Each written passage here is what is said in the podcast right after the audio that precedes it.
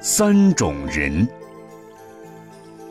玄沙师备禅师开示大众说道：“诸方长老大德，常以弘法利生为家业。如果说法的时候碰到盲、聋、哑这三种人，要怎么去接引他们呢？你们应想到对盲、聋、哑三种人怎么好说禅呢？”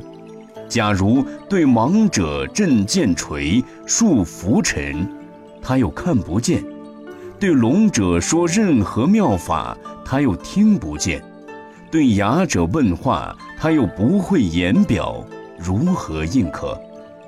如果没有方法接引此三种残障人士，则佛法就会被认为不灵验，大家都不知如何回答。有一个学人就将上面玄沙禅师的开示，特地向云门禅师请意。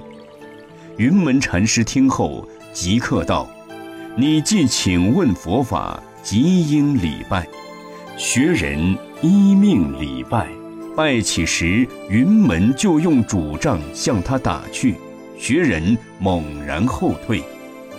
云门说：“汝不是盲者。”复大叫：“向我前来！”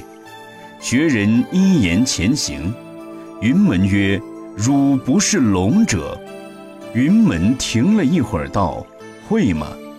学人答曰：“不会。”云门曰：“你不是哑者。”学人听后，当下游行。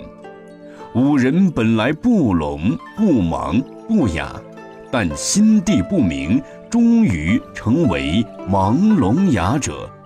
今日若能多几位云门禅师，方便揭开学人心地，朗朗乾坤，不就是在当下吗？